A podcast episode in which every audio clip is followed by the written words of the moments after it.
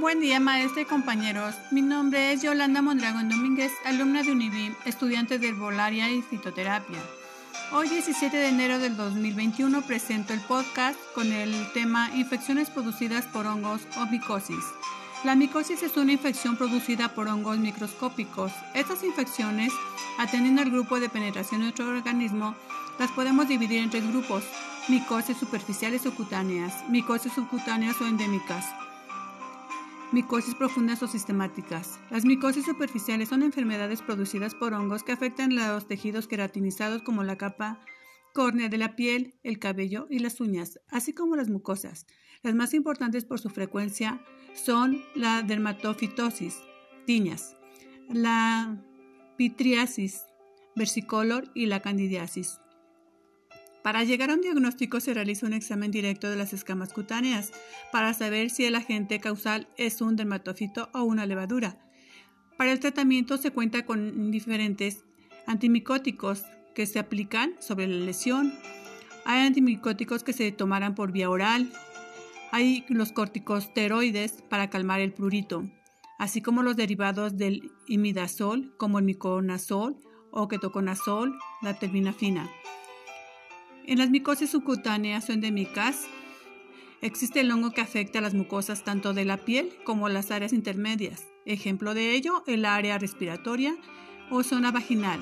Las micosis endémicas más representativas son las candidiasis. Las candidiasis, Candida albicans, favorecidas por la toma de antibióticos de amplio espectro como anticonceptivos, glucotiroides, enfermedades como diabetes, sida, desnutrición, entre otras. El tratamiento se lleva a cabo con ketoconazol y traconazol a dosis de 200 a 400 miligramos por día por vía oral durante un año. En casos graves se utiliza la anfotericina B por vía intravenosa seguida del itraconazol. Las micosis invasoras profundas o sistémicas son aquellas donde los hongos penetran más allá de la queratina y afectan estructuras profundas, incluyendo órganos internos. Afectan a pacientes inmunodeficientes. Suelen producirse manifestaciones agudas como la neumonía progresiva, así como la fungemia. Esta se desarrolla principalmente a nivel pulmonar, desde donde se inicia la infección con pronóstico grave con diseminación hemática, ya que puede afectar a todo tipo de órganos. Las infecciones oportunistas aprovechan una disminución de las defensas inmunitarias. Entre ellas se encuentra la candidiasis, aspergillosis y la mucormicosis y la micosis levis moderada se pueden tratar con el hidroconazol, la timetroprima con el sulfamethoxazol, agregando que en los trastornos generales se puede emplear la gliceofulvina, el ketoconazol, hidroconazol y también la terbinafina. Considerando así también que la anfotericina es la principal terapia antimicótica para las micosis invasoras graves. También se cuenta con los antimicóticos derivados de los conazoles, fluconazol, boriconazol, posconazol, equinocandinas, flucitocina. En las micosis crónicas suele iniciarse con la anfotericina B, desoxicolato en dosis de 0.3 miligramos por vía intravenosa una vez al día. Finalmente podemos comentar sobre los principales efectos adversos de algunos micóticos.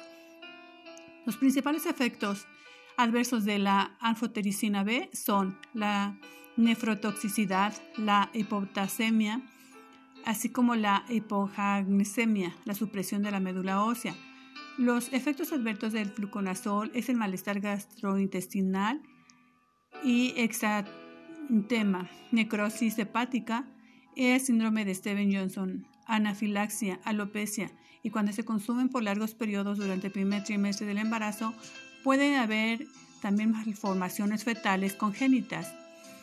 Entre los efectos adversos del litroconazol, en dosis de hasta 400 miligramos por día, pueden derivarse síntomas gastrointestinales y en algunos casos disfunción eréctil. De mi parte ha sido todo. Gracias por su atención. Les envío un cordial saludo. Nos vemos en el foro.